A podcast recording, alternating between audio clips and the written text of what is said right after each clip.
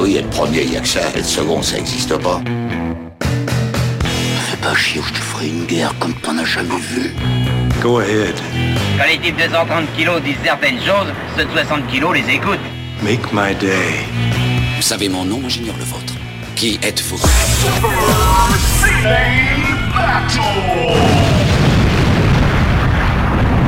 Le second, c'est un con. Super Ciné Battle, c'est le podcast où nous établissons le classement ultime du cinéma. Nous prenons vos listes de films que vous nous adressez pour les classer du meilleur au pire afin d'obtenir LA liste ultime. Ceci est notre épisode 141 et de l'autre côté du poste, j'ai bah, le nouveau ministre de, de l'Éducation, monsieur, monsieur Bolet Stéphane. Allez, plugin baby. Si seulement, si seulement. Bah, j'ai entendu dire que ton ministre de tutelle est qu'à contact, donc. euh, Oui, c'est ça, il a pas assez ouvert les fenêtres. Et il faut qu'il s'isole. De... Est-ce qu'il pourrait s'isoler loin, très loin? Est-ce qu'il pourrait, ouais, genre s'isoler, euh, genre pour toujours, genre sur Mars, tu vois? Non, Ça mais serait bien, genre- ça, ça genre, idée. cache-toi, et surtout, fais pas de bruit. fais pas de bruit et attends qu'on vienne te chercher. C'est Voilà. ça, c'est ça, exactement. Puisque, vous le savez, ce podcast est passé en mode hebdomadaire et il commence chaque épisode par une vanne sur Blanquer. Je pense que c'est, ça, devient, ça devient quelque chose de. C'est un, c'est un truc récurrent et on va continuer tant qu'on est en hebdomadaire, hein, je peux le dire. Je peux, oui, je pense aussi, ouais. Euh, alors, Stéphane, comment ça va toi? Bah écoute, ça va bien, ça va bien. Euh, ça va bien, ma foi. Euh, Légalement, tu es en vacances. En, en, voilà, en vraies vacances, et puis euh, bah du coup, ça fait du bien. Et c'est pour ça qu'on enregistre très tôt le matin. Non, il y a une deuxième raison à ça, c'est que, bah, confinement oblige, j'ai mon petit à la maison, et, euh, et lui, on l'a mis en isolement pour pas qu'on l'entende trop, parce que il a, il, faisait, il a fait un peu de bruit au montage euh, lors de l'épisode 140. Épisode 140, qui, rappelons-le nous, euh, eh bien, c'est, euh, bah, c'était les années 60. Et, Tout à euh, fait, voilà. tout à fait. Et qu'est-ce qu'on avait classé dans cet épisode-là? On avait classé, on n'avait pas classé. qu'est-ce qu'on a classé? On a classé La Prisonnière. Oui, tout à fait, Donc euh, un très grand film d'ailleurs, euh, il est dispo sur Filmo TV, j'ai oublié de préciser la dernière fois, mais tout à euh, fait. C'est vrai, exact, exact. C'est comme ça que je l'ai vu. Ouais, Il y a Les Cheyennes, alors plus chiant à trouver euh, par contre en VOD, ça je peux vous Ouais, le dire. ouais, c'est bah, moins sur des trucs, voilà, sur des, Bah, sur des le- trucs plus connus, quoi. Le western, c'est plutôt un truc de, de DVD, hein, de DVD de, Bah, de plutôt, Blu-ray. ouais, ouais. Ouais, Effectivement, c'est pas. Et Mary Poppins, ce qui est un des, un des bah, c'est des épisodes d'une heure, hein, donc un des films dont on a parlé. Mary Poppins sur lequel, le- sur le Discord, et je, je m'en fais l'écho, euh, il trouve qu'on a été un petit peu rapide. On était un petit peu rapide sur Mar- Mary Poppins, c'est ça? Ouais. Alors Bah, que What she said. Non mais et c'est vrai et c'est vrai qu'en y repensant, mais à coup pas, euh, on n'a même pas dit que c'était un, un film qui mélangeait animation et, et film tellement on était focalisé sur euh, sur nos je sais pas notre euh, notre ressenti de l'époque et c'est vrai. Moi il faut que je, je botte en touche. Euh, Je suis pas un énorme connaisseur de, de films musicaux. Euh, on, a, on a vu La Mélodie de Bonheur et tous les films dont on a parlé, je les ai vus. Mais, euh, mais je vais dire, il faut que j'avoue, c'est pas mon. C'est pas mon domaine de prédilection, comme peut-être toi, les, les rom-coms, c'est pas ton domaine de prédilection. Euh, oui, c'est ça. Non, puis, après, effectivement, Mary Poppins, euh, très honnêtement, euh, ça valait pas plus de temps que ça. C'est-à-dire que c'est un film qu'on connaît tous et que qui, qui a une certaine aura populaire, mais euh, c'est pas non plus. Enfin, je veux dire, voilà. Dans le fond, euh, c'est un film euh, globalement osef et euh, je pense que, personne ne l'a regardé au-delà de ses 8 ans dans notre auditoire. Ou alors c'est justement parce qu'il voulait se débarrasser de ses enfants, quoi. Mais je veux bien laisser la part du doute de peut-être que peut-être que peut-être que j'ai loupé peut-être que loupé quelque chose. C'est aussi possible de, de passer à côté d'un film, comme on l'a vu. Mais écoute, ça, tu l'entends ça? J'ai récupéré le livre le livre musical de mon fils. Ah, t'as confisqué le livre musical de ton fils Non, juste je- pour faire un effet pendant un podcast. Mais c'est mais quel, quel père lamentable tu fais Je lui en ai acheté d'autres en fait, c'est pour ça. et, et regarde, il y a My Fair Lady. Donc on parle de films musicaux. Moi j'étais prêt à parler de My Fair Lady pendant une heure, hein, tu t'imagines bien. My Voilà ce qui t'attend. Trois heures de My Fair Lady, mon gars. Eh ben écoute, j'ai hâte. Vi- Vivement les, re- les, les- Et bien sûr, le, le meilleur. Je sais pas ce que ça va donner à l'enregistrement, je peux t'assurer. Et alors, ce qui est génial, c'est qu'on peut, il peut faire des, il peut faire le DJ, c'est-à-dire il appuie. I'm singing. the- Et il peut refaire des mix comme ça. On peut, en Ah oui, je- il peut réappuyer à chaque fois. Il y a American, il y a aussi American Paris 1951 et Wizard of Oz 1939. Euh, J'ai envie de dire que ce genre de petits bouquins, c'est vraiment pas mal. hein. C'est les éditions Grunt. Et, euh, et je le dis d'autant plus qu'on n'est pas, on n'est pas, on n'est pas euh, sponsorisé. J'en ai acheté énormément. J'ai eu un budget en bouquin Grunt assez, euh, assez, massif. Il y a un bouquin sur les, il y a mon premier disque de hip-hop, mon premier disque de chansons françaises, de reggae, de jazz, les chants corses, les chants bretons, premier Mozart, mon premier Bach. Euh, les chansons juives, euh, les chansons des Antilles, les chansons africaines. Il y a vraiment, il y en a pour tous les goûts et, euh, et franchement pour un bébé c'est super. Donc voilà, voilà, voilà à quoi je passe ma musicalité ces, ces dernières semaines et j'en ai encore pour quelques semaines encore. Steph, tu sais quelle Oui. est l'actu- l'actualité T'en avais plus rien à foutre, hein, on parlait de comédie Ah ouais, moi, j'ai- musicale, moi, tu- moi- moi, je faisais sais. un truc plus intéressant, genre, genre euh, ranger mes chaussettes, enfin tu vois, un truc comme ça. euh. Merci, merci de ton soutien, Steph. Donc, nous avons quitté les années 60, mais nous y reviendrons, car on adore les années 60. Et on va passer aux années 2000. C'est le grand retour des années 2000. Et je pense que ce qui serait malin, c'est qu'avant que je. Après que j'ai dit dans quoi consiste ce podcast, c'est-à-dire vous nous faites parvenir des listes, trois films par liste avec un titre, et vous l'envoyez à supercinébattle euh, at gmail.com, eh bien, on va se remémorer peut-être un petit peu de ce top de, des années 2000. Est-ce que ça te dirait pas? Eh ben écoute, je pense que c'est même indispensable. Le premier de cette, euh, de cette liste, et euh, on en avait parlé dans l'épisode 99, c'est-à-dire l'année dernière. Eh oui, eh oui. C'est Les Fils de l'Homme.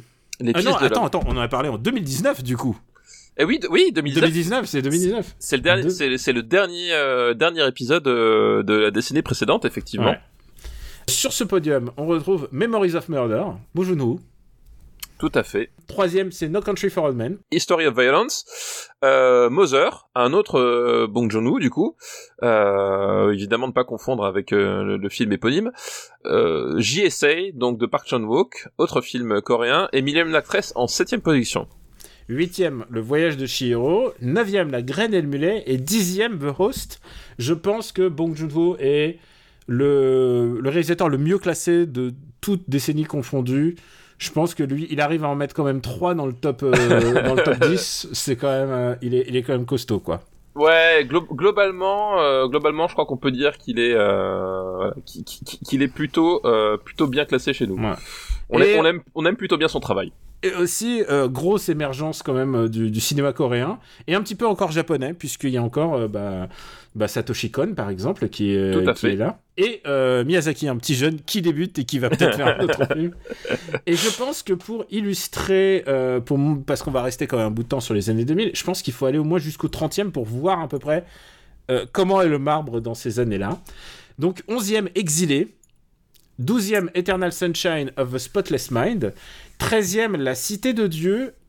Itumama Tambien en, euh, en 14e. Et tu vois, là, je pense qu'on peut dire qu'il va avoir une, une éclosion du cinéma, euh, en tout cas dans notre top, du, du cinéma mexicain et, euh, et euh, D'Amérique bah, du Sud, quoi. d'Amérique du Sud. Il y a vraiment quelque chose qui est en train de se passer au début des années 2000 et on va le revoir ensuite après les années euh, 2010. The Yards, donc James Gray. Tout à fait. Time and Tide, notre chouchou bah, De euh, Choi Ark. Ark. Euh, ensuite, qu'est-ce qu'on a encore Euh, Infernal Affairs, Tout à fait. Casino Royale, The Assassination of Jesse James by the Coward Robert Ford, qui est aussi traduit chez nous par euh, l'assassinat de Jesse James par le lâche Robert Ford. c'est quand même un super titre quand même quand tu penses. J'adore ce titre en fait, il est, il est vraiment très très bien. Et, et, et, et- et le film aussi est très très bien. Et premier film d'un diptyque très important de cette, euh, de- de- du cinéma français, OSS 117, puisque comme tu le sais, euh, il n'y en a que deux. Il n'y a... Exactement. Alors techniquement, il n'y en a que deux. Effectivement. Pour l'instant, il n'y en a que deux. Écoute, je crois que j'ai des amis qui ont vu le, le troisième. Ah, il y, a- y y eu des projets presse qui ont eu lieu. Il y a euh, eu des projets presse qui ont eu lieu. Il paraît que c'est sur. euh, Il faut montrer pas de blanche, quoi. Il faut. Il, faut que tu dévoiles ton profil euh, Twitter pour être sûr que t'es pas dit du mal de Nicolas Bedos, c'est ça? Euh, je ne sais pas, mais c'est ce que j'ai entendu dire.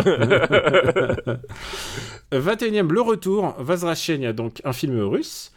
22e, Old Boy, encore cinéma coréen. Hot Fuzz, Shaun of the Dead, donc euh, quand même une l'alliance euh, anglaise qui se trouve là. Bah ouais, euh, Edgar Wright, du coup, euh, en force, euh, vu que ce sont ces deux films. 25e, Collatéral. 26e, De battre mon cœur s'est arrêté, qui était plus- beaucoup plus haut. J'ai l'impression qu'il a baissé un petit peu. Euh, Mécaniquement, oui. Ip Man, oui, mécaniquement, ils se baissent tous. Hein. Ip, Man, Ip Man est euh, 27e, 28e Volver, donc euh, Almodovar, Tout à fait. 29e La vie des autres, et 30e Bug. Exactement. William Friedkin, euh, très en forme avec ce film-là. Et euh, bah, 31e Ratatouille, 32e Les Beaux Gosses. Il y a quand même quelques films français. Et tu sais quoi? Je pense qu'on va voir des films français aujourd'hui. Je pense. Tu penses? Ouais.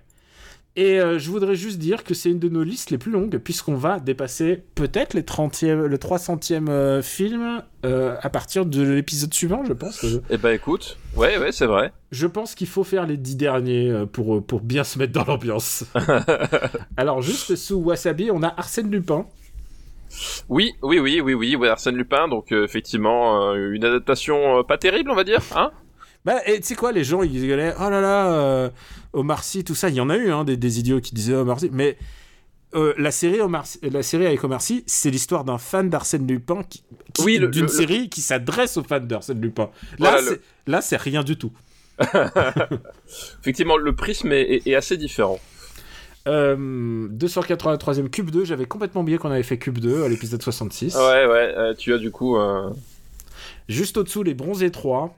Et là, c'est vraiment, c'est horrible. Le Raid, qui est encore plus horrible. Agathe Cléry, c'est vraiment dégueulasse. Euh, Cinéman, c'est horrible. Dragon Ball Evolution, c'est affreux. Thème qui revient, euh, qui revient régulièrement dans les. Je vois un peu sur Twitter, les gens en parlent. Ah oui, oui, bah oui, les Et gens... je pense que vous avez, si vous l'avez pas vu, vous n'avez pas idée de ce qu'il y a dans Thème. C'est. euh, C'est pire que ce que vous Hmm. croyez, hein. c'est pire que ce, ce- ce que vous croyez. Et surtout, j'ai un, j'ai un camarade qui est journaliste et qui m'a dit qu'il avait travaillé sur un sujet sur thème et il a dit que c'était pas possible parce que c'est vraiment, ça remuait des choses trop moches sur euh, Ah bah... les conditions de tournage de cette horreur. Ah oui, en- ah, je, je connaissais pas les conditions de tournage, mais oui, oui, c'est... Ah non, mais c'est c'est horrible, horrible.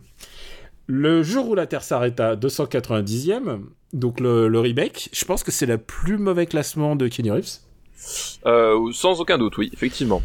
Et 291e, le plus mauvais film français. euh, je dirais que je regarde c'est toutes les autres listes et souvent c'est un film français en dernier. Mais là, Astérix aux Jeux Olympiques, dont on a reparlé un petit peu.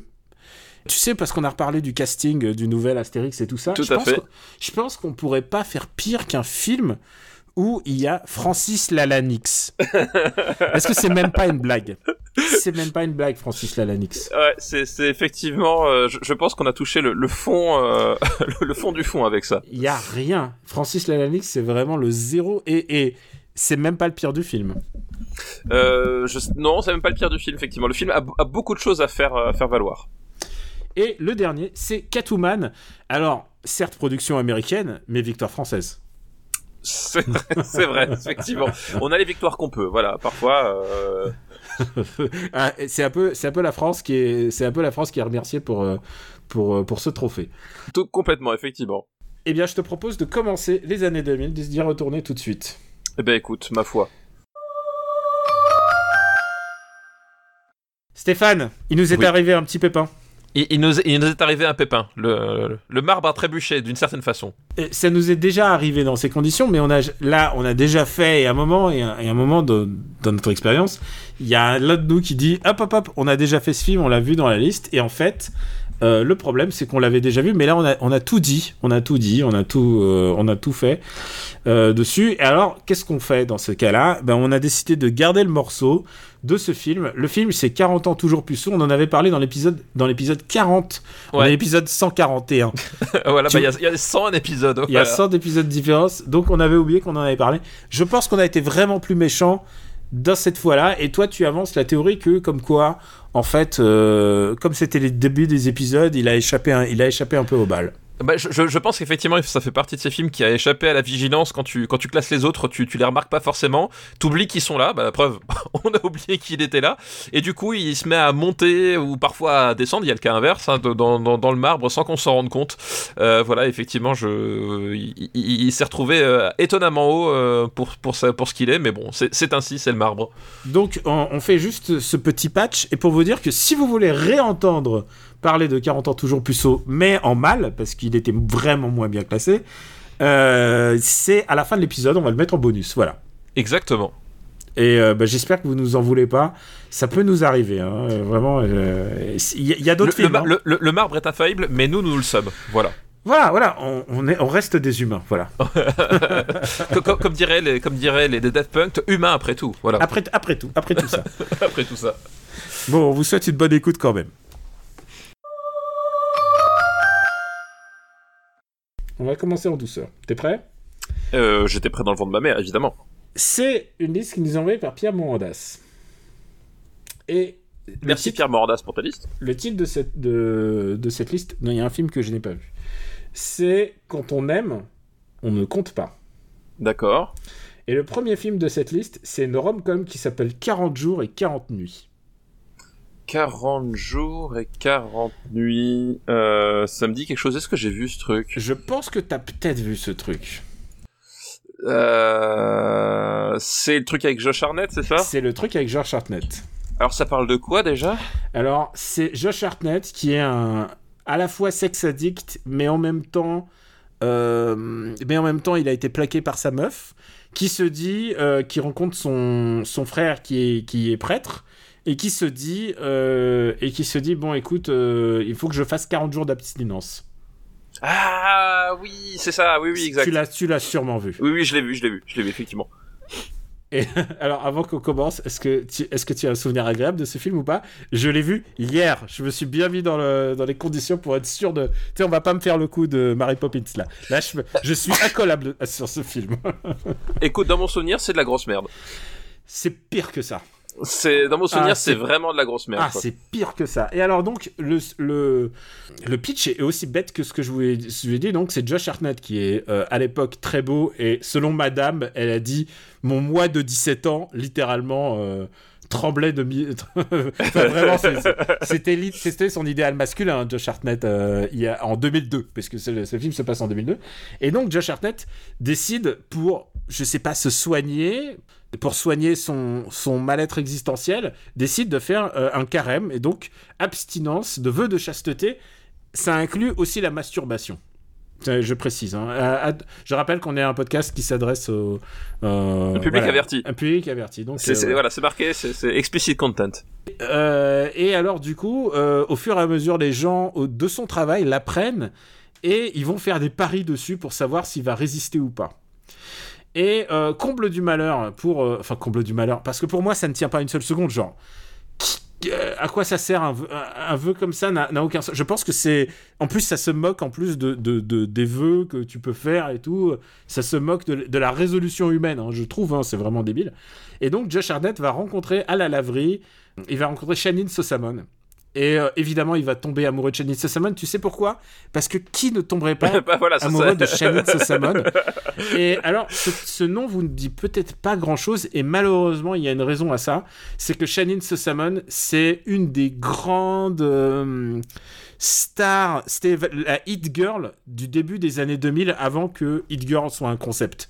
C'est-à-dire, c'était la la nana à qui tout souriait et qui euh, qui va devenir euh, qui va devenir l'actrice qu'on va un peu déplacer de projet en projet sur lesquels euh, les projets se font sur son nom et elle a eu quelques films comme ça elle a eu euh, Chevalier si tu te souviens tu sais euh, Knight's Tale que Oui, avec euh, comment il s'appelle avec le Joker. Avec Heath- Ledger. Heath Ledger, voilà, exactement. elle a eu ce film là elle a eu elle a eu un autre film avec Heath Ledger et ensuite elle a, elle a eu les lois de l'attraction Ah oui. Où elle est euh, extraordinaire. Et ce qui s'est passé, j'ai lu des, je me suis documenté. Ce qui s'est passé, c'est qu'elle a eu un enfant. Et du coup, Hollywood, genre, Et Hollywood n'a plus voulu d'elle, c'est ça en et fait. Hollywood n'a plus voulu d'elle comme, Ah une, euh, comme une girl. Et elle a, elle a enchaîné des projets et, et c'est allé de mal en pire. En plus, elle a une carrière musicale à côté. Du coup, ça s'est mal, ça s'est mal goupillé pour elle. Et elle aurait pu être, euh, elle aurait pu faire une carrière honnêtement à la, à la Emily Blunt. Elle aurait pu faire une carrière, euh, voilà, tu vois, comparable à, à, ce genre d'actrice. Et, euh, et tu regardes sa filmo, il y y a des vides, et tout d'un coup, euh, voilà, c'est parti en vrille. euh, alors que, honnêtement, en 2002, tu, tu te dis, cette fille-là, elle va cartonner. Tu te dis, c'est pas possible. Parce que Josh Hartnett, tu peux voir déjà qu'il était déjà un phénomène, mais elle. C'est genre, elle, tu fonds pour elle, tu fonds pour elle. Et le problème de ce film, c'est que tu la vois pas assez en fait. C'est que tout tourne autour de la bite de Josh Hartnett. Je sais pas si tu te souviens de- du film, mais tout part Si, de, oui, oui. Ouais, ouais. de la top de Josh Hartnett. Il y a son coloc qui vient regarder euh, ses draps pour voir s'il n'y a pas des traces de, de semences. Et ça, c'est une rom, c'est une rom-com, hein, je vous rappelle. hein.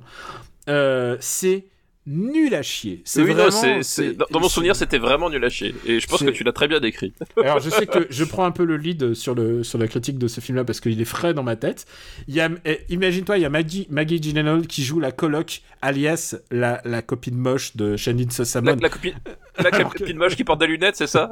Oui, non, elle met des couettes. Elle, met des, elle fait Ah des oui, ah couettes. ouais, la- alors, ah ouais, ah, c'est ça. franchement, c'est parce que il faut bien toujours bien expliquer. Ça, c'est le concept des, des rom-coms. C'est ils mettent toujours une fille extraordinairement belle dans le rôle de la copine moche et lui, met- ils lui font un, un artifice pour faire croire qu'elle est qu'elle est pas belle. C'est d'une nullité. C'est nul, nul, nul.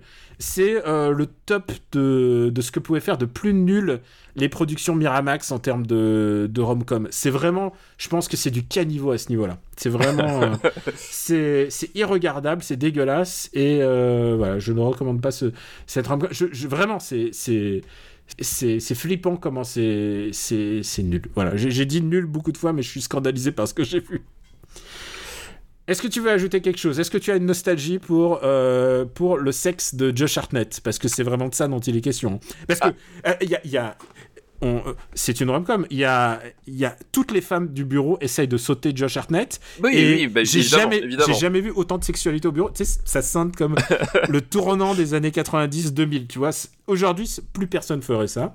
Il y a un viol. Il y a l'ex, il y a l'ex de Josh Hartnett qui le viole.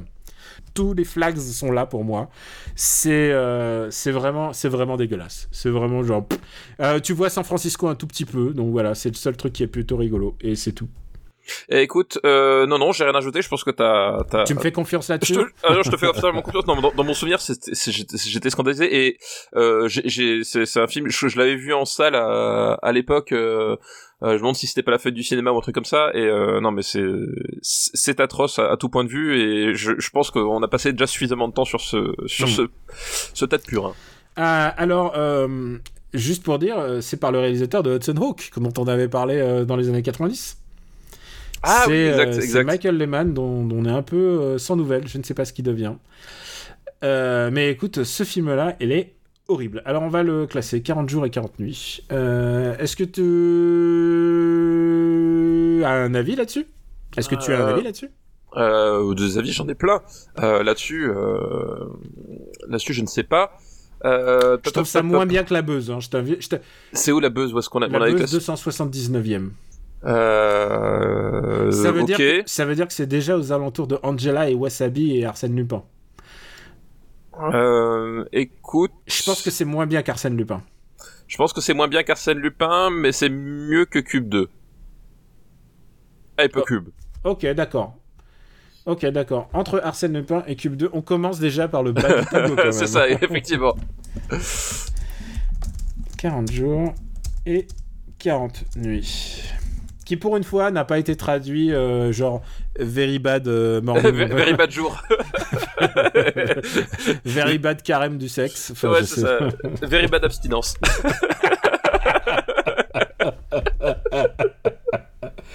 Deuxième film de cette liste euh, de Quand on aime, on ne compte pas. C'est un film que je n'ai pas souvenir d'avoir vu. Donc euh, c'est peut-être moi qui vais botter en touche. C'est 7 ans de séduction. Euh, ça me dit aussi quelque chose, putain, attends, c'est quoi le pitch euh, Attends, 7 ans de séduction euh...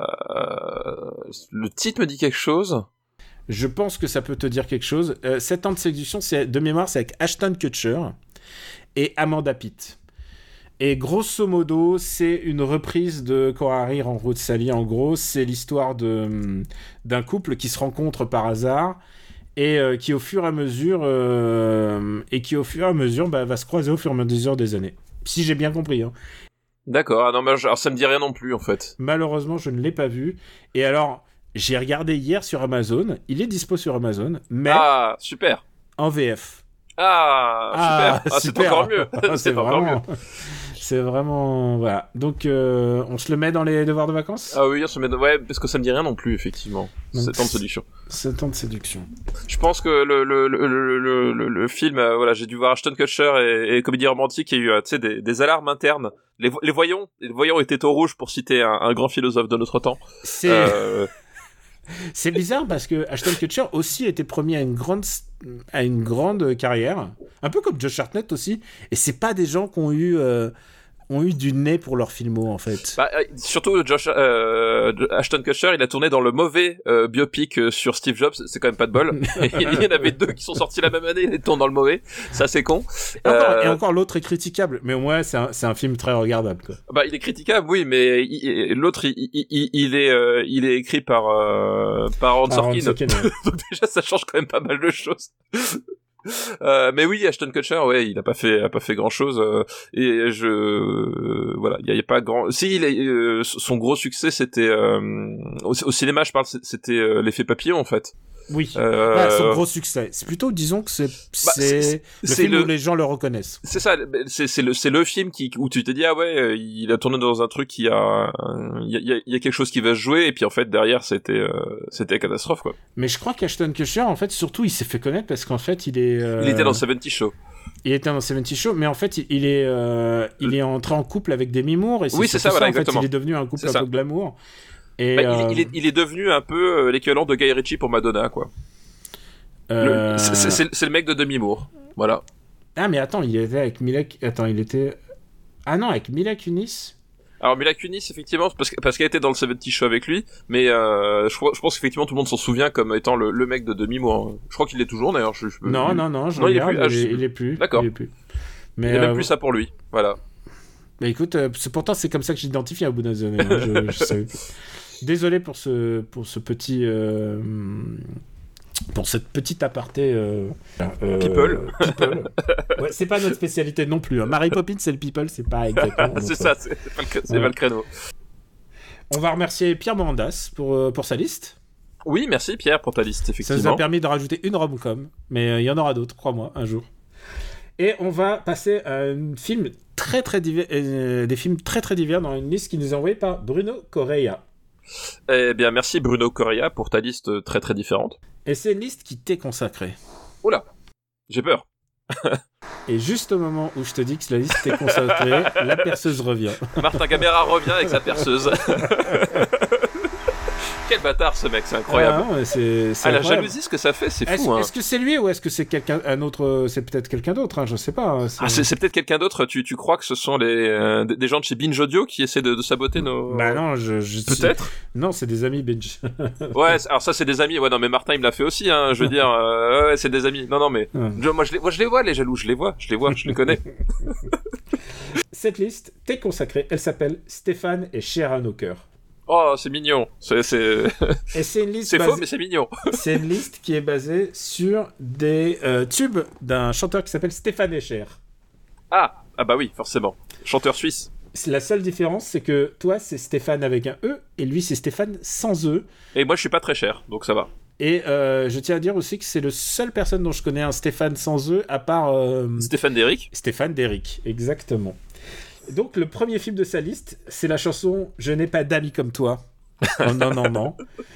Euh, le premier film, donc pas d'amis comme toi, c'est Harry, un ami qui vous veut du bien. Ah, Harry, un ami qui vous veut du bien. Un film, Un film de, Dominique Moll, si je me Dominique souviens. Moll, exactement. Euh, Dominique Moll avec euh, Sergio Lopez, ce- principalement Sergio Lopez, Mathilde Seigné et Laurent Lucas. Et pour une fois, c'est pas Laurent Lucas qui joue le mec creepy. Euh, c'est ce qui est assez rare pour être souligné, parce qu'il joue quand même très souvent les mecs creepy, hein, euh, Laurent, Laurent Lucas. Lucas, Laurent Lucas, t'es sûr que tu vas avoir un peu de, de malaise? Ah oui, non mais oui, mais non mais ce, ce type euh, instille du malaise et joue dans des films du malaise. euh, voilà, c'est. Euh, rappelons que dans, dans Grave, il joue le, le père de la de la protagoniste. euh, voilà. et c'est et- pas, pas lui le plus, le plus. Oh, il est ah, ah, oh, écoute. Euh, tu le vois pas trop, hein, moi je trouve. Voilà, tu le vois pas trop, mais il- voilà, c'est Laurent Lucas, il a, il a quand même le don de d'instiller le malaise. Non, le, le, le malaise, effectivement, c'est c'est Sergio Lopez, euh, qui est le fameux Harry euh, du titre. Et euh, le principe est. Euh, Est-ce que c'est son grand rôle, grand premier rôle? Ah, c'est son grand premier rôle en France, je dirais. Merde, je sais plus. Il a joué dans des films, mais plutôt films d'auteur, hein, je crois. hein. Oui, oui, c'est plutôt un acteur. euh, c'est plutôt, un- c'était plutôt un acteur d'auteur. Depuis, je sais pas trop ce qu'il a, ce qu'il a fait, mais euh, effectivement, enfin, on l'avait vu dans, dans Western aussi, notamment. Euh, voilà, Western. Je pensais à Western. Le Euh, film de Poirier. Voilà, exactement. Euh, puis on l'avait vu aussi dans euh, comment il s'appelle euh, Ah, euh, entre les jambes. Entre les- euh, Ah bah oui, oui, oui, d'accord, je vois. Voilà, voilà. C'est entre les jambes, je crois que c'était son euh, euh, voilà l'un de ses films les plus connus euh, avant un Harry qui vous me un, un Harry un Harry un ami qui vous bien. Putain, je vais pas y arriver. Avec Javier Bardem et Victoria Abril à l'époque, si je, Voilà, si je me exactement. souviens. C'est vraiment, c'est c'est le, c'est les derniers gros films de la Movida, de, enfin post-Movida là, on est Oui, oui, vraiment post- post-Movida, c'est vraiment- effectivement, On est vraiment c'est- tout à la fin là. C'est on est tout à la fin de la Movida et euh, Ramon, Et, euh, Ramon et et tous tous ces films qui ont le mot abord dans, dans le titre. c'est clair. le cahier des charges, tu sais, il, il, il fallait cocher. euh, c'est c'est vraiment une belle époque pour le cinéma espagnol.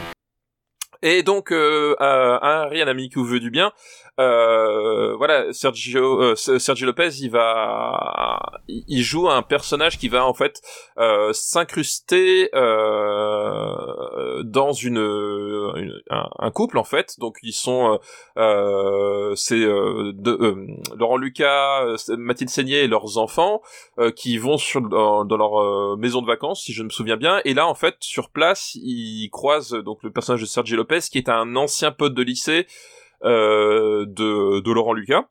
Et du coup, bah, il, voilà, il, il renoue un peu. Il ils s'étaient pas croisés depuis des années. Ils renouent un peu euh, ensemble.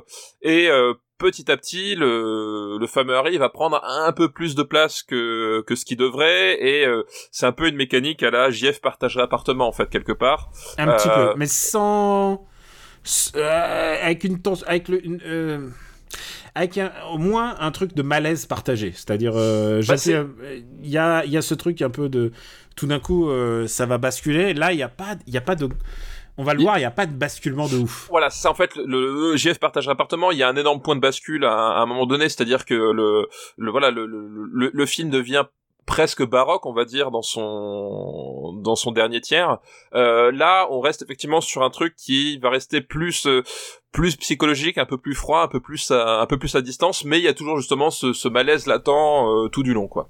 Pourquoi? Parce que on va le voir, Sergi Lopez, il va être un, ami qui va, l'ami qui veut du bien, il va tout d'un coup essayer de devenir plus pote que pote, et au fur et à mesure, il va prendre de l'importance dans le couple, et euh, et puis je crois qu'il y a une histoire de, en fait, il est auteur, non, le, le héros, et du coup, Oui, il y a Il quelque chose comme ça, cherche- effectivement. il cherche ça. de l'inspi, il est en cours d'inspi, et euh, Lui il et va pas avoir finalement le courage de le, de le faire partir Ouais. parce que justement ça va être son ça va être le, le, le- le moteur qui va euh, qui va le, le il va se nourrir finalement de, de, de, de ce malaise et il va pas réussir à à avoir finalement le, le, le, le cran de le laisser partir parce qu'il sinon il, il perd finalement ce que ce qui ce que lui considère comme être son sa caractéristique principale sa force principale si je me souviens, il y a cette scène, euh, genre, il va chez lui et il retrouve des vieux écrits à lui.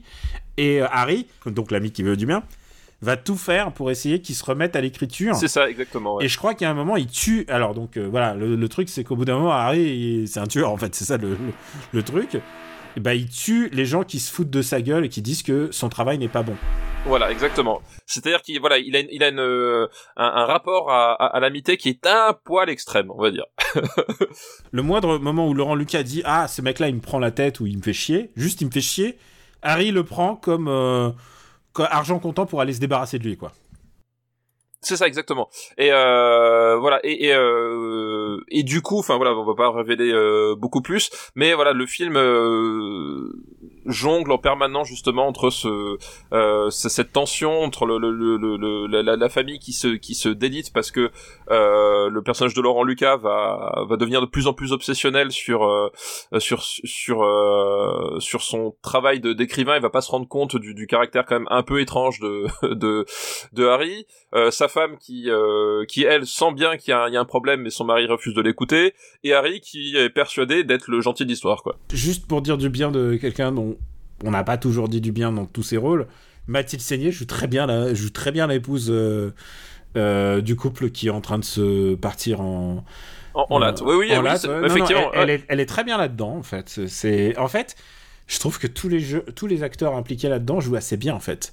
Et en particulier Sergi Lopez parce que il joue de manière, euh, il est catalan et il y a un truc de bonhomie qu'il a chez lui. Et en fait, t'as envie d'être son pote. T'as envie. Il a un truc de vraiment sympa et je pense que c'est une vraie réussite de ce casting-là. Après, il faut dire un truc, c'est que ce film a été un énorme carton au cinéma. Un énorme carton, c'était le carton surprise.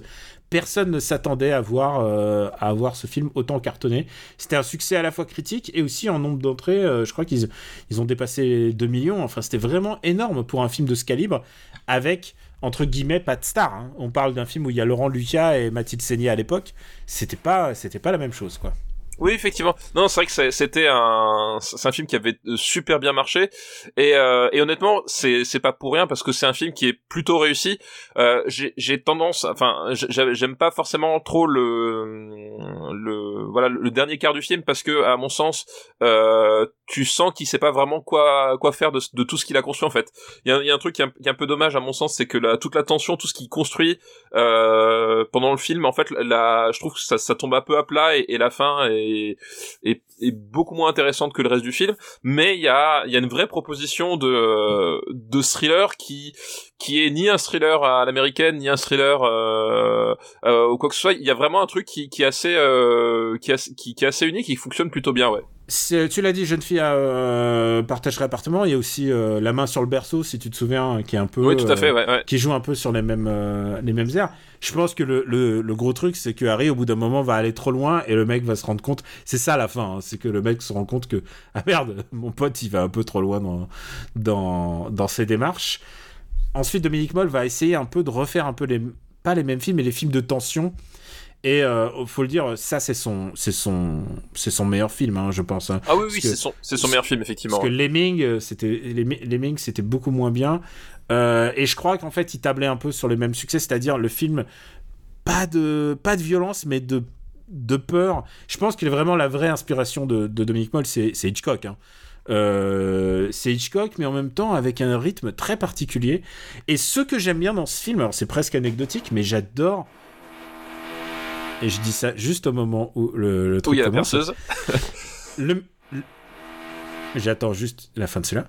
Le mixage sonore, en fait. Je trouve que le son de ce film est très, très, très soigné, en fait.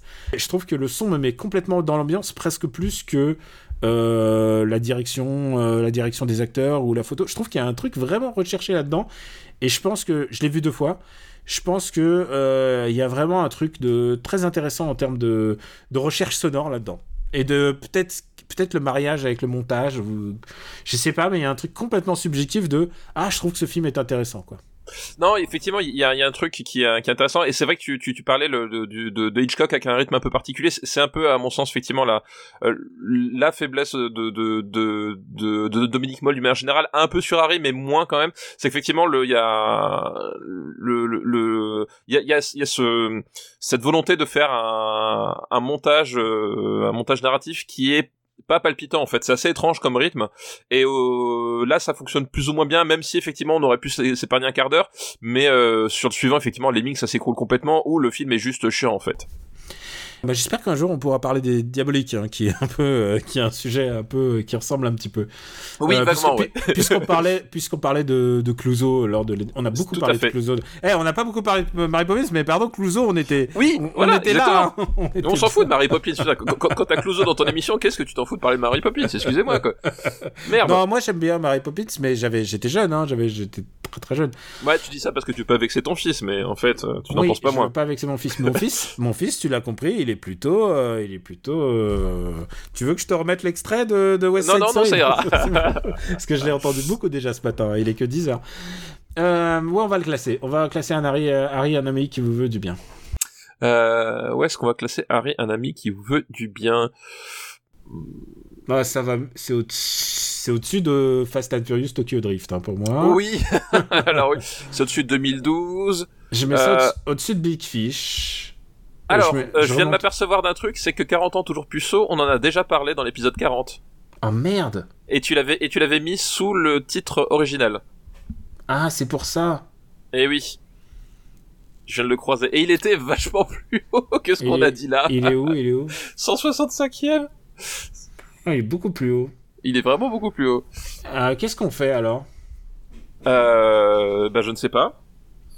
Euh, Ce que je te propose, tu sais quoi Hum, 165e quand il a fait pour être au 165e ah, je, sais- bah, je pense que c'est ta faute. Hein. Ouais, ça doit être ma faute. Ça, c'est sûr et certain, c'est ta faute. Tu sais ce qu'on va faire? Je vais couper tout le passage là et Ouais. je vais le mettre en bonus de. et je vais le mettre en bonus et je vais faire. euh, Et, et, et donc, et donc on, retiendra que la prochaine fois, on, on- met les titres français pour éviter de se, se foutre dans la panade. Ouais, c'est ma faute, hein, c'est ma faute. Est-ce qu'on garde le premier classement? Je pense qu'on garde le premier classement. Euh, bah, je trouve que le deuxième classement correspond mieux, mais après, effectivement, la règle veut que euh, on garde le premier classement, effectivement. Bah non, ouais, le premier. Alors écoute, euh, il est où le nouveau classement là? Là, Putain, mais t'as bien fait de vérifier après. oui, t'as vu ça. Hein. Ouais. Hop. Attends, hop, je l'efface. Mais bon, 40e, il y avait beaucoup moins de films aussi dans la liste, et je pense qu'il a, il a dû passer. Tu sais, ça fait partie de ces films qui, qui, euh, quand tu, quand essaies de classer les autres, tu les oublies, et du coup, ils, ils se retrouvent à des places pas Je pense possibles. qu'on a été plus méchant aujourd'hui. hein. Ah oui, oui, mais peut-être, peut-être plus juste. Peut-être Voilà. plus- Bon, écoute, euh, écoute, si les, les auditeurs ont écouté au-delà de ce bonus, ah, ah, si tu veux bien, après on fera un patch genre pour expliquer euh, Oui, c'est ça. au début d'épisode. Ok. Donc, oui, Ariane a mis qui vous du bien. Euh, ça va au-dessus de Harry Potter, puisqu'on est dans les Harry. Euh, ça va au-dessus de 40 ans, toujours puceau, n'est-ce pas? Euh, euh, Ça va au-dessus de Matrix Reloaded. Putain, j'avais oublié qu'on avait fait Good Night and Good Luck. Putain, il faut, que- faut que je me revoie cette liste parce qu'il y aura forcément des accidents. euh, non? Ah, bah, il peut y avoir des accidents. Ça va Ah. au-dessus de Requiem for a Dream pour moi aussi.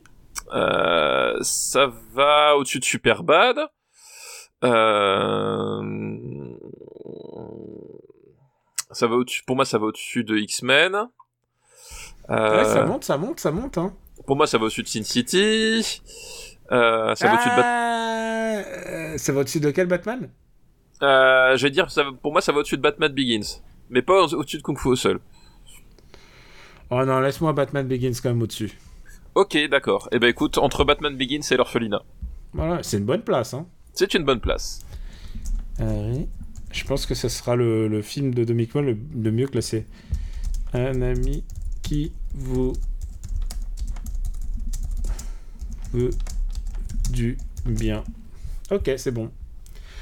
J'ai bien fait de regarder cette liste, tu sais pourquoi? Parce que le deuxième film de cette liste, eh ben on l'a déjà dedans. et c'est quoi? C'est euh, c'est combien de temps? Donc la chanson de Stéphane Escher. Et c'est Le Seigneur des Anneaux, Le Retour du Roi, version cinéma, 3- 3h21, version longue, 4h23. Ah, la vache. Wow. C'est vrai, c'est Et vrai. Le Retour du Roi est 136e. Et ça veut dire qu'on a les trois Seigneurs des Anneaux, en fait, dans la liste. je On a les trois Seigneurs des Anneaux, effectivement, ouais. Donc voilà, nous envoyez pas les Seigneurs des Anneaux. Ça, Ah, mais c'est une liste de 2019 aussi, hein, c'est pour ça. Ah, mais c'est pour ça, c'est pour Et ça. le troisième film de cette liste, c'est Déjeuner en paix. Et je ne sais pas pourquoi, mais il nous a choisi Hannibal. Ah Effectivement, oui, je ne sais pas pourquoi, sans doute pour la scène de fin. Euh... Et t'as vu la scène de fin déjeuner? Double Ah. jeu de mots. Ah, Bah oui, ça? bien sûr, bien sûr, bien, Bien sûr. sûr, évidemment, évidemment. Euh, donc Hannibal de euh, Ridley Scott. Euh, voilà la, la suite du, euh, des aventures de Clarice Sterling et de Hannibal Lecter. Euh, voilà donc le, le, le silence des agneaux. Hmm. Euh, qui nous parle bah, finalement de la traque euh, d'Hannibal Lecter, euh, voilà puisqu'il se, voilà on va divulguer chez le silence des agneaux, mais il s'évade en fait à un moment donné dans le silence des agneaux, Euh, et donc on va on va avoir euh, cette traque qui va qui va s'opérer. C'est une traque qui se fait dans mon souvenir le en Europe, s'ils sont à euh, Florence, Venise, je sais plus, ils sont en Italie quelque part. Euh, euh, comme ça, je ne sais plus le- laquelle. Je crois que c'est Venise, il me semble, mais je ne suis plus certain. Euh, et ça, ça a un certain intérêt puisque justement, voilà, euh, Ridley Scott va se servir de, ce contexte italien pour pour drasse- pour euh, pour un peu dresser sa, mise en scène autour de cette idée de de, de la tragédie italienne de Faust de ce genre de choses quoi. Et euh, grosso modo, euh, faut le dire, c'est que euh, bah, c'est un film vraiment de studio, c'est-à-dire les studios, ils ont vu à quel point le précédent avait cartonné, ils se sont dit, il nous faut le faire la même chose. On va essayer d'avoir les mêmes acteurs, on a essayé d'avoir les mêmes conditions. Et, peu de gens, à part Anthony Hopkins, euh, auraient piqué en fait. Bah oui, parce que là, Clarice Sterling n'est plus joué par Jodie Foster, mais par Julianne Moore. Euh, voilà. Et euh, voilà, au, au casting par contre, on, retrouve euh, Ray Liotta et Gary Oldman. Gary Oldman, ouais. Voilà, euh, Gary Oldman qui viennent euh, se, se rajouter au casting. Et c'est vrai, voilà, effectivement, c'est, euh, je, je, je, je pense pas que ce soit un, un film très euh, très personnel euh, pour Ridley Scott. Et en plus là, pour le studio, c'est c'est c'est, gagnant-gagnant parce que c'est le c'est à la fois le euh, donc la, la suite du Silence d'agneau qui est quand même un, un énorme carton, hein, euh, vraiment, rappelons-le. en plus aux Oscars, etc. Et le, à la fois le mec qui a qui vient de faire Gladiator, donc si tu veux, c'est oui, il est, il est au summum là. Il, vient, il a eu des des des tonnes d'Oscars, de pas d'Oscars, mais au moins. De, ah si, il a, eu, il a eu des Oscars aussi, ouais, mais, mais, il s'est ouais, cartonné. Il a, eu, voilà. il a, eu, des nominations, il a eu des Majus, enfin vrai, il a vraiment gros, gros, gros carton.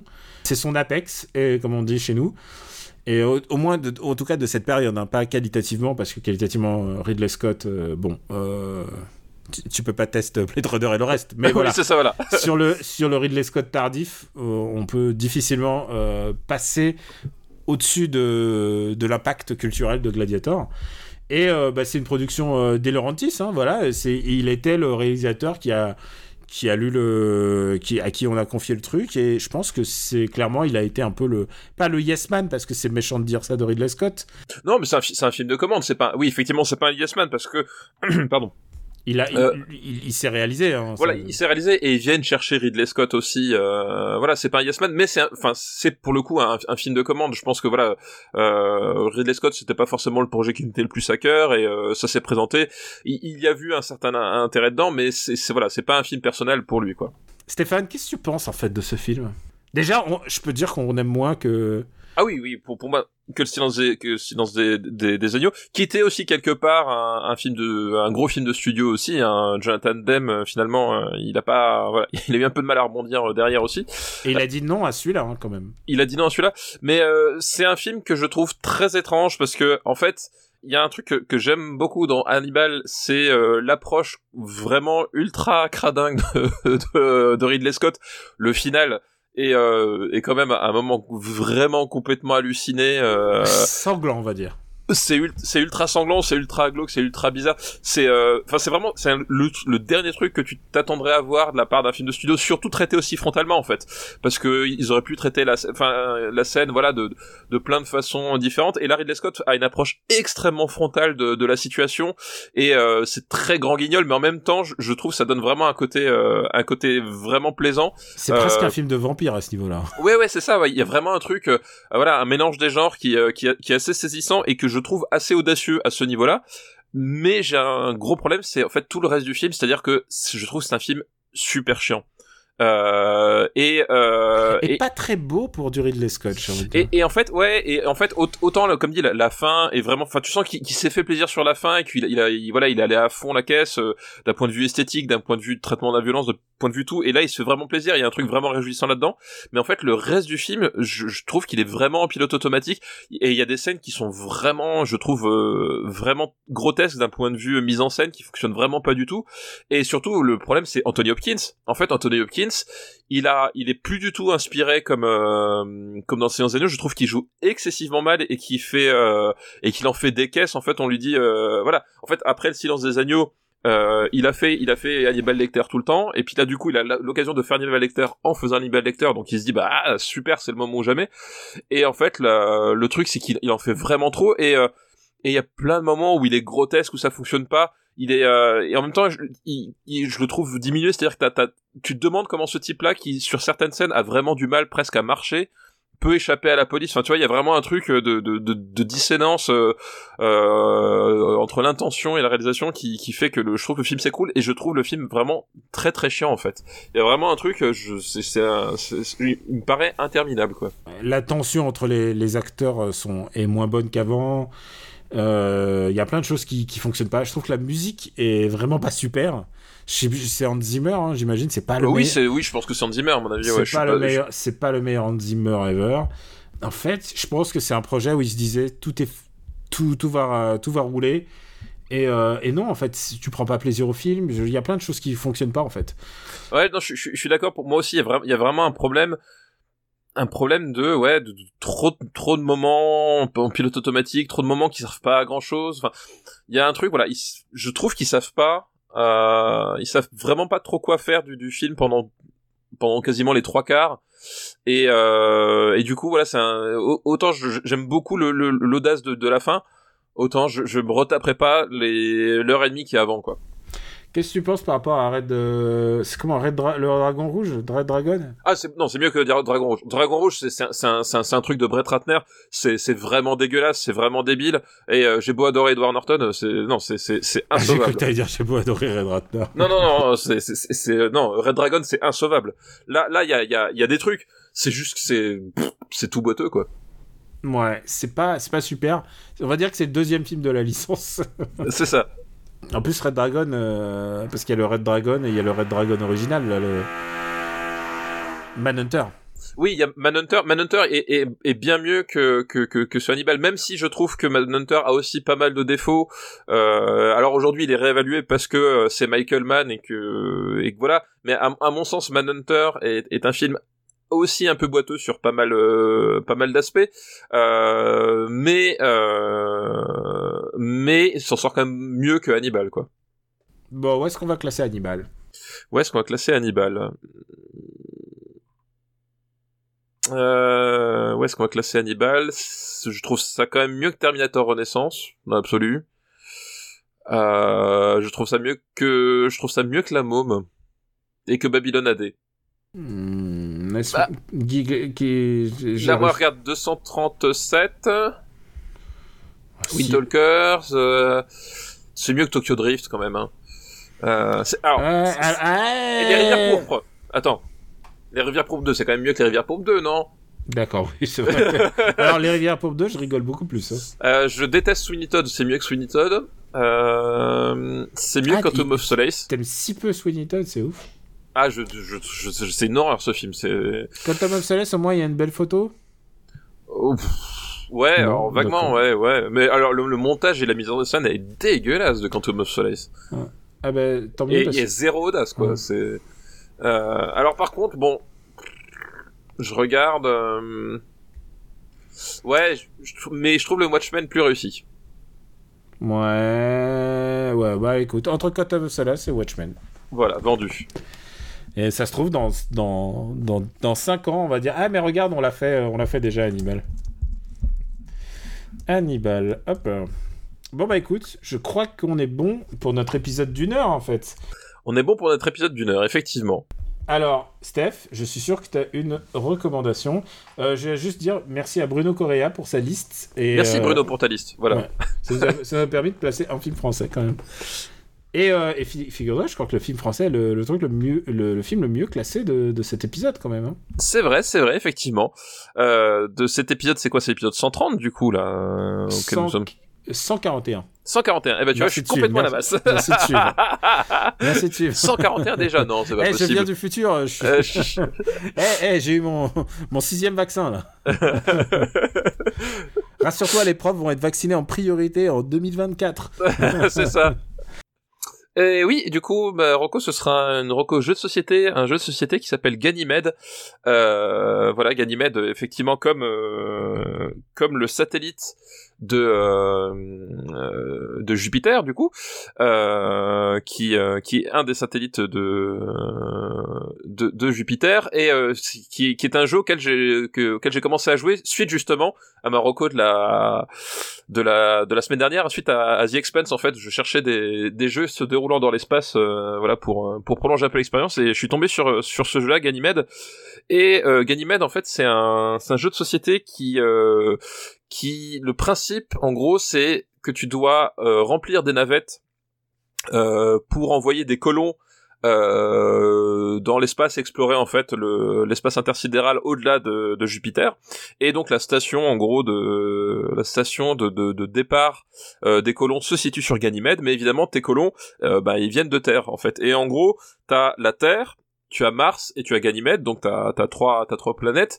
Et le but c'est recruter des colons sur Terre pour les envoyer sur Mars et ensuite les envoyer euh, les envoyer sur, sur sur Ganymède et afin de faire partir tes euh, tes euh, tes euh, tes navettes. Et en fait chaque navette en fait décolle une fois qu'une fois que t'as rempli un certain nombre de critères c'est-à-dire un certain nombre de de colons d'un certain type parce que chaque colon en fait t'as t'as t'as euh, quatre couleurs de colons et j'ai il faut un, certain nombre de, de, colons dans chaque navette pour les faire partir. Et donc du coup une fois que t'as fait partir une navette tu gagnes des points de victoire en, en, en conséquence et ce qui est intéressant en fait, c'est que le euh, c'est que le jeu du coup, t'as pour faire les différents voyages en fait, parce que le, ta principale action c'est les voyages euh, de, de la de la Terre à Mars et de la Mars à Ganymède, tu dois euh, choper des, des cartes euh, avec des navettes et euh, pour euh, faire décoller ces pour faire décoller ces fusées qui permettent les, les, transports en fait il faut que tu là aussi les, les bons colons correspondants, c'est-à-dire un, colon bleu, un colon rouge ou deux colons rouges ou peu importe. Et ce qui est marrant, c'est que, enfin, ce qui est marrant, ce qui est bien fait, c'est que euh, à la fois ta ressource principale, c'est-à-dire les colons, ce qui te sert à gagner des points de victoire, c'est aussi la ressource qui va te servir à actionner les actions que tu vas faire en jeu. C'est-à-dire que ça va à la fois te permettre de, de déclencher les transports, mais à la fois te permettre de déclencher euh, des actions bonus ou des choses comme ça, parce que tu as des possibilités de faire des actions bonus en fonction du nombre de colons, en fonction de l'action que tu choisis de faire. Et euh, du coup, il y y a, une sorte d'idée de cercle vertueux, c'est-à-dire que si tu arrives à bien recruter les bons colons au bon moment et les faire voyager au bon moment, en fait, tu peux déclencher une cascade d'actions euh, qui te permettent de faire du coup finalement plusieurs actions dans le même tour. Et donc c'est un jeu d'optimisation d'une certaine façon, c'est un jeu de combo euh, qui qui est, qui est assez intéressant parce que justement t'as pas 36 trucs à gérer, tout se passe au niveau vraiment de, de, tes colons, du choix de tes colons, de comment tu les recrutes et comment tu les fais voyager. Et si tu débrouilles bien, t'as moyen de déclencher des, des, des, des, combos qui sont assez satisfaisants. Et, euh, et je trouve que c'est une bonne approche euh, justement. Voilà, de, moi j'aime bien les, les, jeux à combos, c'est toujours rigolo. Mais parfois les jeux à combos, t'as plein de paramètres, c'est-à-dire qu'il faut que tu prennes telle ressource plus tel truc plus tel machin, et que euh, à l'instant X, toutes ces ressources un peu complexes se, se coordonnent. Alors que là, c'est l'inverse, c'est t'as une seule, un seul type de ressources décliné en quatre, mais il faut que tu essaies de, de te dire, ah tiens, à un moment donné, euh, si je fais ça, et eh ben c'est ces quelques ressources vont me permettre de faire ça, ça, ça, ça et ça derrière. Et euh, du coup, c'est un jeu qui monte assez en puissance au fur et à mesure du euh, euh de la partie. C'est-à-dire qu'au début, euh, bah tu fais une une action, ça, ça, c'est un peu lent, mais au fur et à mesure que tu recrutes des colons et que tu récupères des des fusées pour les faire voyager, et eh ben en fait tes possibilités euh, d'action augmente et du coup la partie s'accélère et les, et les derniers tours sont, sont, sont très tendus parce que justement tu, tu peux tout boucler en, 4 ou 5 actions simultanées euh, si tu fais pas gaffe ou si t'as pas surveillé ce que faisait l'adversaire. Donc c'est euh, voilà il y a un côté accélération du rythme qui est vachement bien géré aussi je trouve. Et c'est assez accessible aussi en plus. Donc euh, voilà. Donc je trouve c'est un jeu qui a pas mal de qualité et euh, qui est très beau. J'aime beaucoup les, les, les, graphismes et tout. Donc voilà. Et, et pour moi c'est un c'est un bon petit jeu voilà qui dure pas trop trop longtemps et qui euh, qui à la fois est profond par cette mécanique de, de, de combos successifs et de d'accélération de, du rythme et à la fois assez accessible parce que finalement t'as pas 36 trucs à gérer euh, pour le début de partie quoi. Bah écoute, ça, ça m'a l'air bien, j'ai hâte de venir chez toi essayer ça. Bah oui, exactement, exactement. Et pour ma part, je vais recommander un documentaire qu'on peut regarder si on est un habitué des VPN, et j'imagine qu'il va sortir un de ces, un de ces quatre euh, en France. C'est un documentaire diffusé sur HBO, donc peut-être qu'il sera sur Orange bientôt. Et en même temps, attention, je préviens, il rentre dans la catégorie du euh, hashtag too soon, parce que ça parle quand même de quelque chose de très très actuel, puisque ça parle du euh, Covid-19, donc de bah, de ce qu'on est en train de vivre en ce moment. Et c'est un documentaire qui s'appelle The Last Cruise.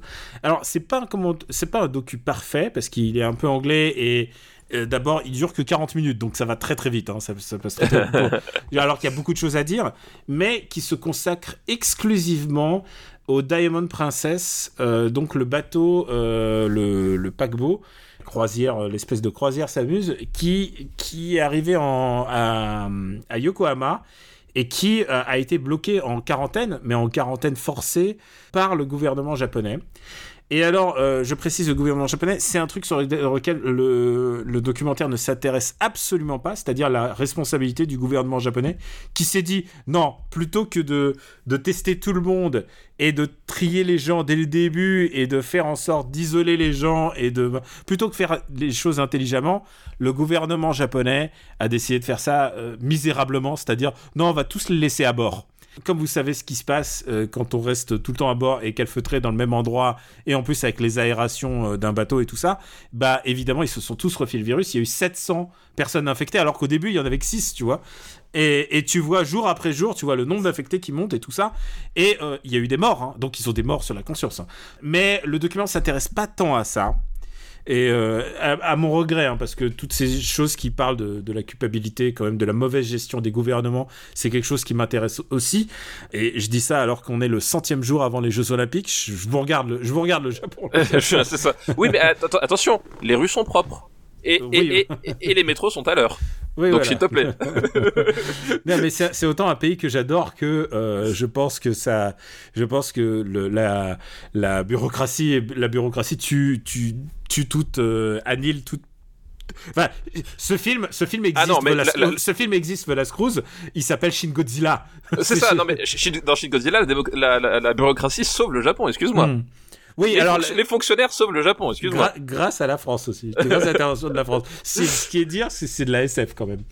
Mais euh, là, on en rigole, mais il faut pas oublier que c'est un- une histoire dramatique et surtout qu'il y a des gens qui sont morts. Le film s'attarde et il est uniquement fait à partir de found footage et de footage euh, de euh, comment on dit pas de blog mais tu vois c'est des gens qui se disent bon euh, troisième jour là qu'est-ce qu'on fait? Et c'est des gens c'est que des témoignages de gens qui ont filmé sur le moment leurs Ouais. impressions alors, euh, et c'est intéressant parce que euh, il donne la parole évidemment aux passagers. Alors évidemment, on pense aux passagers, ah, ils sont venus passer des vacances et finalement euh, ces vacances tournent mal et ils sont coincés dans leur chambre pendant pendant 20, 30 jours. Il y a parfois des couples qui sont séparés. Du coup, ça devient une espèce de melting pot de, gens parce qu'ils sont quand même aisés. Mais il y a aussi un truc qui est important et je pense que c'est le plus important de ce film, c'est qu'il donne énormément la parole personnelle. On leur donne jamais la parole et c'est toujours les passagers qui sont là. Ah, on est coincé dans nos chambres. Les personnels, parfois, ils sont, ils dorment dans à 6 dans la même pièce, sans fenêtre. Tu m'étonnes qu'il y a eu incubation du virus. Ils étaient tous à l'intérieur, empaquetés, au lieu d'avoir été traités euh, décemment. Et surtout, ça met euh, ça met en lumière tous ces gens qui sont des Indonésiens, qui sont, qui sont un peu les laissés pour compte de tout ce genre d'histoire. On pense jamais à eux. Et là, euh, ça leur donne l'occasion d'exprimer. Il y a une, il il y a une dame qui, qui fait, euh, qui travaille 13 heures par jour sur en croisière, donc elle est sans sa famille, sans ses enfants, et elle travaille pour moins de 1000 dollars par mois. Et, et, ça montre aussi les conditions difficiles dans lesquelles euh, les gens travaillent et en même temps je trouve que euh, c'est un documentaire sur lequel je suis très critique hein, donc je vous, le livre à votre sagacité et je vous dis que ça existe. Et je trouve qu'il y a, plein de choses qui sont, intéressantes dans ce film. Il y a aussi plein de choses qui sont critiquables.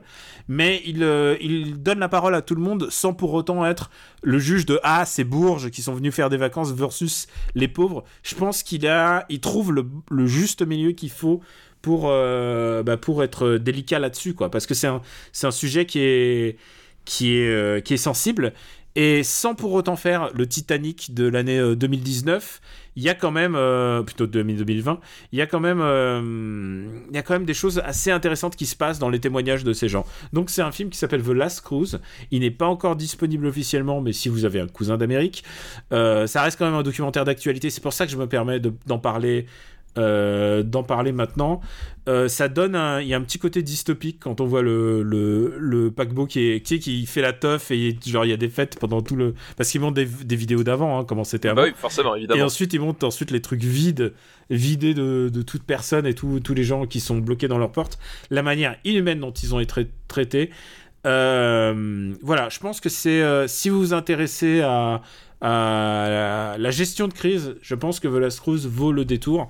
Et, euh, et je pense qu'il surtout il apporte la vision humaine. Son point faible, c'est d'être absolument zéro critique sur la gestion euh, sur la gestion de crise. Et en même temps euh, quand est-ce qu'on peut l'être? Est-ce qu'on peut l'être euh, parce que ça fait juste un an? Est-ce qu'on peut l'être quand est-ce qu'on peut l'être? Je pense qu'il y a, un, vrai, un vrai questionnement à, que adresse ce film et je, je vous recommande. Si vous vous intéressez à l'actualité ou son traitement Euh, en tout cas, c'est mieux que toutes les œuvres de fiction qu'on a vues, là, l'espèce de film produit par euh, Michael Bay. Là.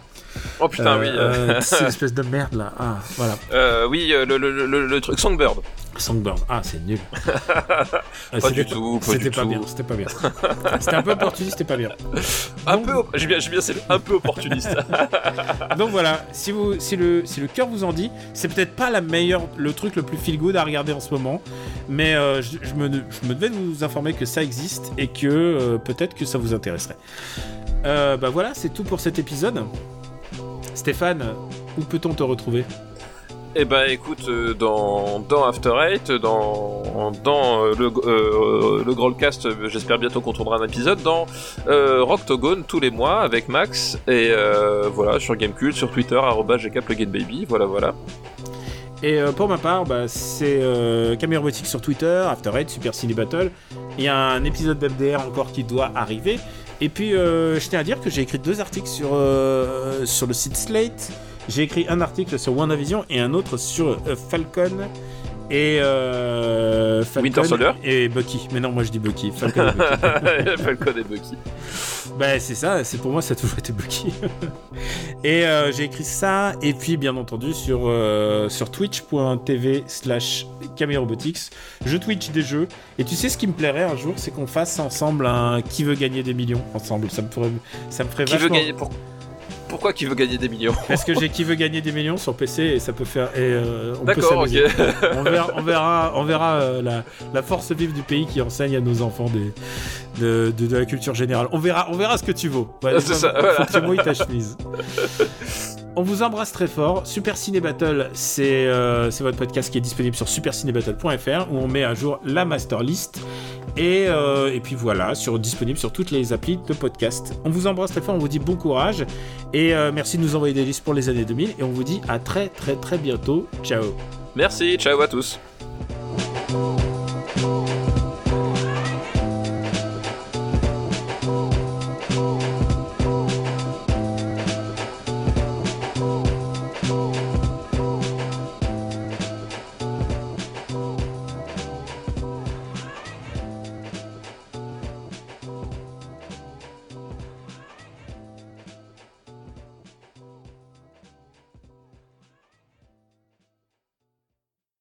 Et euh, maintenant, on va voir cette rom-com là. Tu l'as vu. Et c'est plutôt une comédie qu'une rom-com. Et donc, euh, je te rappelle, c'est Quand on aime, on ne compte pas. Et le titre de ce film, c'est 40 ans, toujours puceau. Eh oui, avec Steve Carell du coup. Euh, Que tu aimes bien. euh, bah, que que que que, j'ai appris à, adorer du coup Steve Bah oui. Carell. Qui a un vrai- en, en l'occurrence un vrai talent comique. Ah bah qui euh, qui est effectivement un, un, un- un des grands comics. C'est un film avec euh, avec euh, tu, tu peux l'imiter tout de suite pour qu'on reconnaisse. euh, you know, you know, I'm Seth Rogen, right? ah, voilà, exactement. Et, en et fait, j'imite, Fuzzy Bear. hein, en fait. Voilà. et, et Paul Rudd aussi, euh, voilà, qu'on retrouve. Et le, bah, le, le pitch est aussi simple que son titre, euh, puisque c'est l'histoire d'un homme qui a 40 ans qui est toujours puceau. On a oublié de préciser un truc important, et je crois que c'est la première fois. On a déjà parlé de films produits par lui, mais je crois que c'est une des, c'est une des premières fois où Judas Pato C'est Judd Apatow et euh, co-scénarise- qui co-scénarise avec euh, Steve Carell. Donc euh, Steve Carell, c'est complètement, euh, c'est complètement appliqué dans le projet. On peut pas résumer. C'est vraiment le pitch est dans le titre, quoi. Ah oui, oui, tu peux pas résumer mieux que ça. hein, euh, voilà. Je trouve qu'il y a un truc qui est vraiment. Alors, je sais pas si toutes les vannes ont bien vieilli parce que c'était quand même, euh, c'était Judd Apatow euh, d'il y a 15 ans, mais euh, je trouve que c'est, je trouve que c'est assez positif d'avoir fait une comédie là-dessus. euh, dans le sens où euh, c'est pas montré sous un jour négatif. Je pense que ça serait très facile et je pense que si c'était réalisé encore 10 ans avant, ça aurait été facile. Oh putain, il y a un mec qui a fait la, euh, la perceuse là. C'est bon ça, les voisins. Tu l'entends ou pas Ah oui, je l'entends, ouais. Je, Ah pense- bah, je pense, que- je pense que c'est un type qui, qui déteste le RPU, tu vois. Ouais, je pense. Écoute, Je, je euh, pense que c'est Martin Gamera qui est, qui est jaloux du succès du RPU et, euh, et, et qui se dit ouais je vais pourrir leurs émissions et je vais faire de la perceuse. Je pense que c'est lui, tu, tu, tu sors, à mon avis c'est lui avec une perceuse dans le couloir. et il a loué un appart euh, pas loin. pour- On part juste à côté. Écoute, on va le, on va le garder. Donc, euh, je garderai, mais, mais c'est toi qui vas parler. Alors, je trouve qu'en fait, ce que cette comédie fait assez bien, euh, c'est que euh, elle est assez bienveillante en fait. Il est, c'est pas montré sous un jour ultra défavorable et les situations sont quand même cocasses mais gentilles quoi. Parce que euh, je pense que le film, le film est résumé presque par une scène à mon avis. C'est la scène de l'épilation en fait. C'est la scène de l'épilation, oui, où il se fait épiler. En impro. Euh, en, en, en impro, le, un torse, ma foi, fort velu. Euh, oui, tout à fait. Et tu sais qu'il avait pas passé loin d'avoir euh, de se faire très très mal parce que la meuf elle savait pas du tout ce qu'elle faisait. Elle a failli mettre le, le sparadrap sur les tétons. Et ah, j'ai- mal rien que d'y penser. Oh, horrible, horrible, horrible. Ah. Ah, p- faut savoir un truc, c'est que bien entendu euh, les, hommes- les hommes euh, ne supportent pas la douleur et la vision d'un truc comme ça, c'est très angoissant. Oui, c'est- Euh, oui, un film qui fait rire les femmes. Cette scène fait rire les femmes, mais elle, euh, elle terrorise les hommes. Ouais. Et, euh, et pourtant tu as déjà vécu des épilations, je suis sûr. Euh, moi, personnellement, non. Est-ce que tu aimes euh, ce film? Non. Non, t'aimes pas ce film? Non, j'aime pas ce film parce que déjà, moi, il y avait un, problème que je trouvais. Tu, disais que c'est bienveillance. C'est vrai que, le, le fait qu'il qu'il soit puceau, finalement, il- le film est plutôt tendre avec lui. Mais déjà, je- le- tous les gros clichés à base de oui, c'est un collectionneur de figurines, euh, tout ça. Euh, il sait pas ranger son appart et tout. Je, disais, je vais, pff, ok. Et surtout, je trouve sa bande de potes insupportable. C'est peut-être C'est le- le point faible. Les seconds rôles sont pas très sympas. C'est c'est pas qu'ils sont pas très sympas, c'est des, c'est des putins de connards en fait. Paul Rudd, Euh, Seth Paul- Rogen. Paul et Rudd. Seth Ouais. Rogen, c'est vraiment des, des putains de, de, de, de, de, connards qui euh, le poussent à, à finalement à lui euh, il, il est pas malheureux. En fait, c'est ça le truc qui, me dérange dans ce film-là, c'est que lui finalement dans sa vie il est pas si malheureux que ça. Il est pas très doué parce que justement il y a l'histoire à un moment donné, il tombe amoureux d'une fille, il est pas très doué machin. Mais les mecs plutôt que de l'aider. Euh, ils l'enfoncent, ils se foutent de sa gueule et euh, ils lui lancent des, défis débiles et euh, ils sont hyper arrogants. Enfin, il- les, les- les- ses potes sont insupportables et je et et et, et c'est et moi c'est le gros problème que j'ai avec ce film là et c'est euh, et c'est un peu le problème que j'ai avec il y a aussi cette vi- vision du porno aussi un peu bizarre. Oui oui et c'est le problème que j'ai avec Judas Pato. Je trouve que euh, il a une sympathie. Tu sens qu'il a une vraie sympathie pour les pour les pour les personnages de de, de, de gros connards parce que c'est ça qui, qui le fait marrer que il a un humour de gros connard et je, je trouve que ça se ressent dans ce film et je déteste ce film pour pour cette raison-là, c'est que je, je supporte plus le, le- les, personnages qui gravitent autour du personnage principal, qui voilà, qui lui est quand même écrit aussi dans un, dans un certain nombre de, de, clichés et euh, voilà. Et du coup, moi, c'est un film, ça m'était très pénible à regarder pour ça, quoi. Est-ce euh, alors on l'a pas encore classé, mais comparé à Up, euh, comment il s'appelle le, Ah oui, euh, le en cloque mode d'emploi? En cloque mode d'emploi. Où est-ce qu'on l'a mis en cloque mode d'emploi? On, on l'a on l'a classé? Ah non, je sais pas, donc je, suis- je suis pas sûr. Je sais pas, euh, honnêtement. Parce que je trouve qu'en cloque mode d'emploi est pire. Euh, oui, il do- il doit être pire, oui. Parce que Oui, les oui. pe- les- si tu me parles de détestation des personnages euh, des personnages secondaires, je trouve qu'il est pire dans le. Oui, il est, il est- il est- il est certainement Hmm. pire, ouais. ouais. Non, mais eh, honnêtement, euh, c'est vrai que maintenant que tu le dis, il y a quand même les potes qui sont. Genre, je trouve que il est bien. Le film est bienveillant avec le Steve Carell, mais alors c'est les potes en fait qui sont le problème. Je me souviens qu'il y a une histoire de, de prostituées travesties. Ah oui, oui, je, je me rappelle vaguement d'un Ah. truc, ouais. Ah, c'est pas très bien, c'est pas très bien ça. Parce que c'est euh, c'est embarrassant en fait pour les gens qu'on. qu'on- Enfin, pour Apato, je pense que c'est même pas une idée. de- C'est pas une idée de Steve Carell, à mon avis, c'est une idée d'Apato. tu sais, genre, c'est c'est comme, euh, c'est comme Joss Whedon et, euh, et Zack Snyder. C'est dès que c'est une mauvaise idée, maintenant tu dis que c'est Joss Whedon. Euh, je pense que ça a très mal vieilli. Je pense que ça a mal vieilli. Ah, je, je pense aussi, ouais, c'est possible Mm. que c'est. Euh, Je pense aussi que ça n'a pas très très bien vieilli. Euh, où est-ce qu'on qu'on va le classer? Eh ben écoute, euh, où est-ce qu'on va le classer? Qu'est-ce qu'on a euh, Qu'est-ce qu'on a sous la main? Euh Et en plus, c'est un film avec Leslie Mann aussi, euh, et, et qui est l'épouse de Judd Apatow et qui est pas, qui est pas très douée, je trouve. Pas, enfin, en tout cas, pas dans, pas dans les films de Judd Apatow. Elle est pas très douée dans les films de Judd. Je sais pas pourquoi. elle, elle a un truc, voilà. elle a- Hum, mais en fait, Judd Apatow a une tendance à faire, euh, à faire jouer, euh, à faire jouer beaucoup sa famille, en fait. Ah, il est un peu comme François Fillon en fait. C'est le François Fillon de la comédie. Qu'on va classer ça. 40 ans, toujours puceau. Je trouve ça mieux que Daredevil. Euh, oui, c'est mieux que Daredevil. Euh, je trouve ça presque. Euh... Ah, je préfère Garden State, tu peux pas me le mettre aussi. J'allais Ah, dire non non non en fait c'est que j'aime pas Garden State en plus. Oui, je hein. sais bien, voilà. Mais j'allais dire que non, je préfère Garden State à ça quand même. Et je pense que je préfère Alexander. Et c'est dire si je préfère Est-ce Alexander. que tu préfères pas banlieue 13 Je préfère banlieue 13. C'est bon, c'est bon, tu m'as. tu m'as- Mais j'irai pas, j'irai pas au-dessus d'Is No Good. T'as vu ça Comment j'ai. Là, j'ai- tu m'as, tu bien eu, tu m'as bien. eu. Là, là, Alors là, tu là, vois c'est comment j'ai vraiment. manœuvré C'est quoi? Ça fait ça fait quelques années qu'on fait ce podcast et je me laisse encore surprendre. Tu vois, c'est, magnifique. 40 ans, tes jours, puceau. Écoutez, je pense que ça a mal vieilli. Euh, parce que c'était, c'était déjà un peu bizarre à, à l'époque. Je pense Ah, que moi, ça. moi, moi, c'est- moi, vraiment sur l'impression de l'époque, c'est-à-dire je l'ai pas revu depuis. Moi, c'est déjà à l'époque. Enfin, je l'ai pas vu euh, la- l'année même de sa sortie. hein, Je l'ai vu, euh, je l'ai vu en plus. vidéo, mais euh, voilà, je l'ai pas vu non plus euh, beaucoup, beaucoup plus tard. Et euh, ouais, voilà, c'était. euh, Une production RPU.